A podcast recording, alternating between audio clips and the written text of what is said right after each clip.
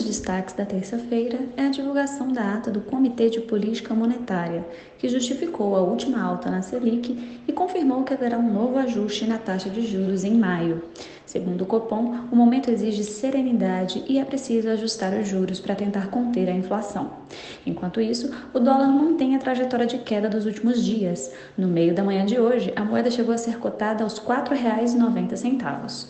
Os juros em patamares altos no Brasil e o diferencial em relação aos juros nos Estados Unidos e em outras economias são alguns dos motivos que explicam a valorização do real. O brasileiro, esperançoso como sempre, até se anima um pouco com o real se valorizando.